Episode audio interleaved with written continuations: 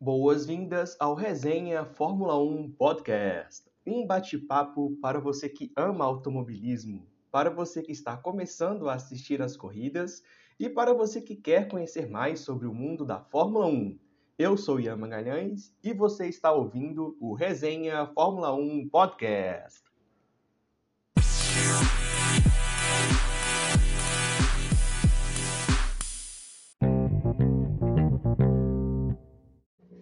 Começamos mais um episódio aqui no Resenha Fórmula 1 Podcast para falarmos sobre as expectativas da corrida desse próximo final de semana, o Grande Prêmio da Austrália, disputado em Melbourne, no Albert Park, o retorno de, de Melbourne ao calendário dos circuitos que faziam parte da Fórmula 1 uh, ah, no período pós, uh, antes, antes da pandemia, era um, era um dos circuitos que ainda não tinha retornado e é, vai, vai, ser muito legal ter o retorno de, uh, de Melbourne no calendário com uma série de modificações na pista que é um dos grandes elementos aí para estarmos de olho nesse final de semana.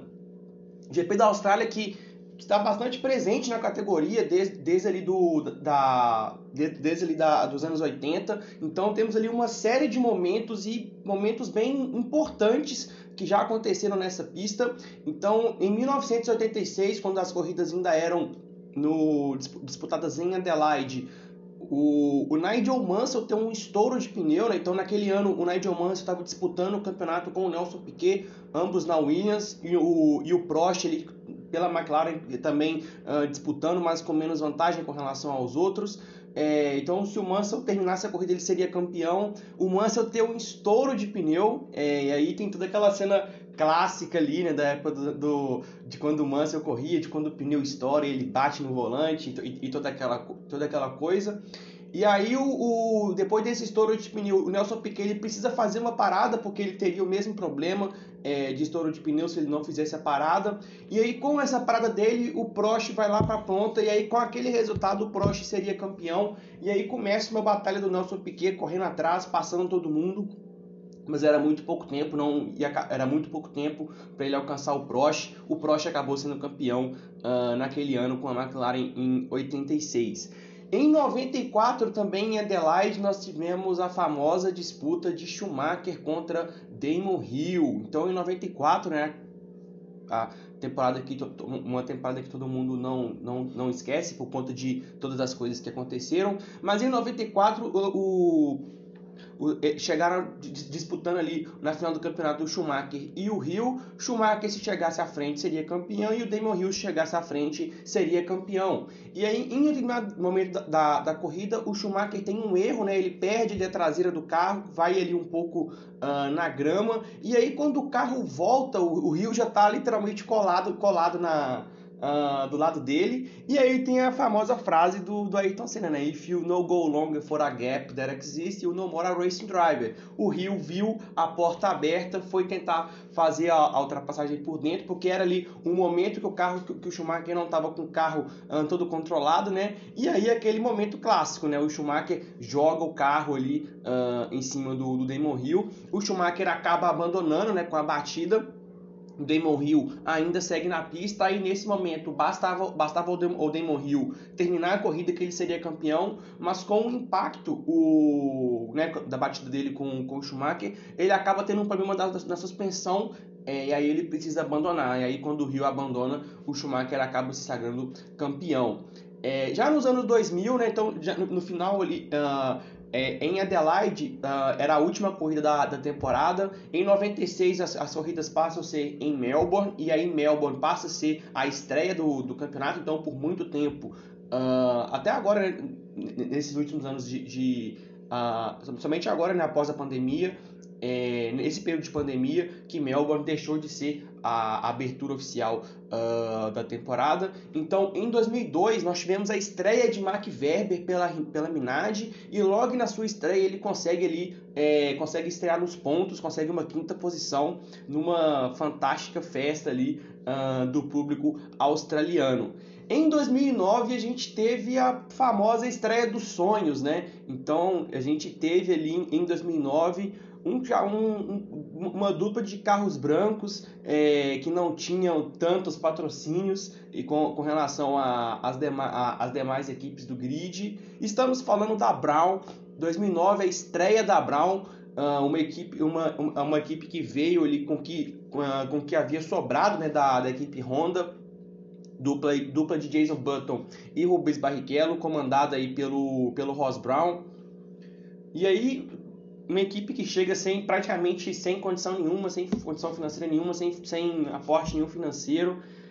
A equipe chega e simplesmente é, domina amplamente a corrida, fazendo aí, uh, conseguindo um 1-2 aí, Button em primeiro, Rubinho em segundo, Rubinho ainda tem um problema na largada, cai para quinta ou sexta posição e ainda chega, uh, ainda chega na segunda posição, é o famoso carro uh, do duplo difusor, uh, da Brown. Então, estreia dos sonhos da Brown aconteceu em 2009 também em Albert Park. Em 2016, avançando um pouco na linha do tempo, a gente tem um acidente bem pesado do Alonso. Tiveram outros acidentes, né?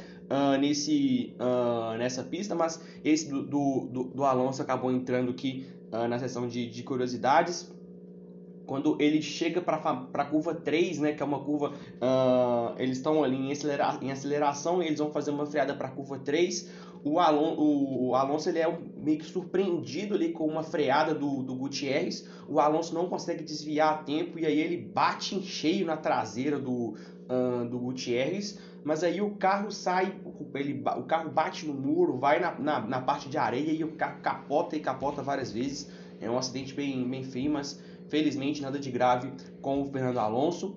Em 2018, uma cena que nós vimos até no Drive to Survive na primeira temporada, que foi o duplo abandono da Haas após ali uma rodada de pitstops. Então, a Haas que vinha bem ali, uh, brigando ali pela quinta, sexta posição com o Roman Grosjean e o Kevin Magnussen.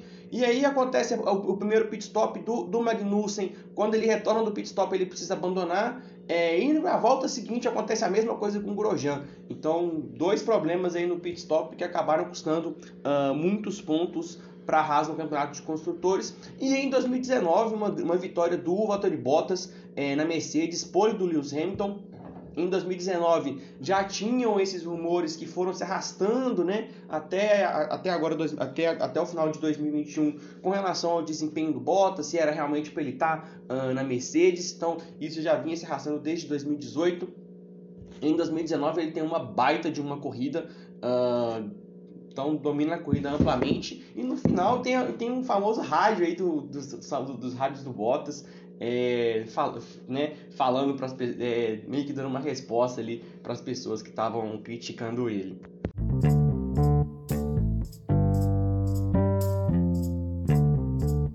Falando agora sobre a pista uh, de Melbourne disputada ali no, no parque né, de Albert Park, é literalmente um parque mesmo, então é um circuito de rua é, é uma pista que sempre exigia um carro bastante equilibrado e com muitos trechos que exigem bastante do motor por conta de, de da tração, né? Então sempre foi uma pista que exigia muito ali do cuidado na saída das curvas para você uh, ah, para você ter uma boa volta e foi uma pista que foi que foi feita foram feitas algumas modificações que mudam bastante uh, esse traçado. Então fica um traçado mais competitivo, uh, um traçado mais rápido também. Então vamos falar um pouco sobre a pista do, da, da linha inicial de largada até a curva 1 não é uma distância tão grande e essa freada da curva 1 ela não é uma freada muito forte, então na, em corrida a gente deve ver os pilotos fazendo essa curva 1 ali em quinta, quarta, quarta marcha, eles fazem uma freada, uma freada para poder fazer as curvas uh, 1 e 2, então eles fazem a, a primeira perna na curva para a direita e depois à esquerda,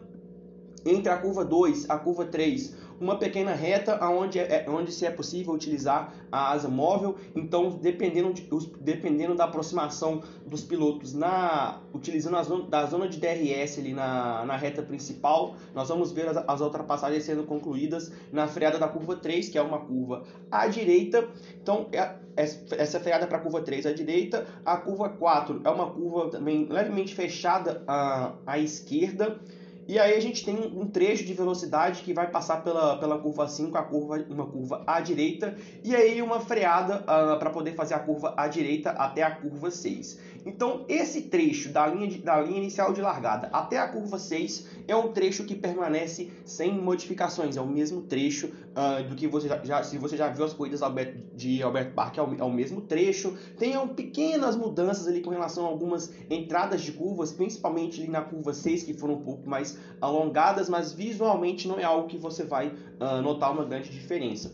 Então eles fazem a freada para a curva 6 e aí já tem a primeira grande mudança, porque agora tem uma zona de detecção após a curva 6. Então, entre a curva 6 e a curva 7, que se parecem ali com os trechos, com os trechos da curva 1 e 2, então a curva 6 uma curva para a direita, depois uma curva uh, à esquerda. Então, nesse trecho há um ponto de detecção, porque inicia-se um trecho reto, uh, um, trecho longo de alta velocidade, passando pela curva 8, e aí no meio dessa curva 8 tem um longo trecho uh, onde se é possível utilizar a asa móvel. Então aquele trecho, uh, aquele trecho intermediário de curvas parecidas que tinham ali no Albert Park foi modificado, agora é um trecho reto, é, um, é um trecho longo que vai ser permitido, que, que, será permitida a utilização da asa móvel. E aí, assim que acaba essa, essa, essa, essa zona de DRS, tem uma freada forte para as curvas 9 e 10. E aí eu estou muito curioso para ver como que os pilotos vão fazer essa curva a partir de agora. Porque no formato ante, anterior, né, então você tinha uma freada antes nesse, nesse, setor, nesse setor intermediário, aí você vinha para uma reta e eles faziam esse trecho das curvas 9 e 10 ali praticamente de sexta, sétima marcha. É, é uma, então é uma, uma primeira curva, para você que joga ali uh, o Fórmula 1 no, no videogame. É uma, uma curva para a esquerda e depois à direita, um trecho bastante rápido, é onde a gente vê a maior incidência da, da força G, né? Então nessa, nessa curva aqui é, são cerca de 4 a 5 Gs. Então é uma, uma, uma, força realmente grande ali uh, que os pilotos sofrem nessa, nessa, nessa, nessa curva. É, e com esse trecho longo de retas, pode ser que essa, que essa força G ainda seja maior, pode ser que eles tenham que fazer uma pequena redução para poder fazer esse trecho. Vamos observar esse comportamento. E aí, ao fazerem as curvas 9 e 10, é, um pequeno trecho longo onde também se há a possibilidade de utilização da asa móvel. Uma pequena freada para poder fazer, para fazer uma curva à direita, a curva 11, é, e aí um pequeno, um pequeno trecho aí eles fazem a freada para poder fazer a parte final ali do circuito, que também é muito parecida com, com, com o antigo Setor 3, que já existia no circuito com apenas modificações ali com, nos tamanhos das curvas. Então eles vêm para poder fazer a freada da curva 12, uma curva a uma curva a, uma curva à esquerda ele, ele depois fazem uma outra curva bem fechadinha à esquerda, a 13, e aí ele já vem trazendo para a reta, pra reta principal dos boxes ali uh, na curva 14, e aí da, da, da, da, da última curva até a curva 1 é onde se tem a possibilidade de utilização uh, da asa móvel. Então é, um, é, uma, é uma pista que continua exigindo bastante do, bastante do, do motor, continua exigindo um carro bastante uh, equilibrado, mas com as modificações ficou uma pista extremamente rápida e com alguns setores até de alta velocidade. Então, é, essa também vai ser a primeira vez que nós vamos ter uma pista com quatro zonas uh, de, de DRS. Então, a, a, já falando agora então sobre as expectativas para a corrida, vai ser muito interessante ver como que os pilotos vão lidar com essas disputas pelo DRS, sendo que até nesse presente momento, né, que estamos gravando esse episódio no dia 7 de abril, são apenas dois pontos de detecção do DRS, ou seja, quando o piloto passar, é, se, ele, se ele atingir o ponto de, quando ele atinge o primeiro ponto de, de detecção na curva 6, se uh, então ele, ele, ele, passando por esse ponto ele puder usar a asa móvel, ele vai poder usar a asa móvel do longo trecho das curvas 8 e 9 e novamente depois dos trechos de, da, da curva 10 e da curva 11. E aí o segundo ponto de detecção é entre as curvas 12 e 13, né? Esse ponto já existia, que aí o piloto passa a usar o DRS na, na, na, na reta principal e entre as curvas 2 e 3. Então vai ser muito interessante ver como que vai ser uh, as disputas pelo DRS nessa corrida falando também sobre a pista, né? Então, é mais um pouquinho sobre a pista, ela tem 5.278 metros, não é uma das maiores uh, pistas do, uh, do calendário. É, é, tem, é, é, um, é um, um, tamanho uh, ligeiramente intermediário, né? não é uma, um Spa-Francorchamps, mas também não é uma pista pequena como a, uh, como a Áustria em Interlagos, por exemplo. Uh, falando ainda mais sobre as expectativas da corrida, a gama de pneus tem uma, tem uma decisão importante. A gente tem a gama, a, a gama de pneus intermediária, o C2 e o C3, que é os mesmos que nós vimos no, nós vimos em Jeddah, mas agora o pneu mais macio é o C5 e não o C4.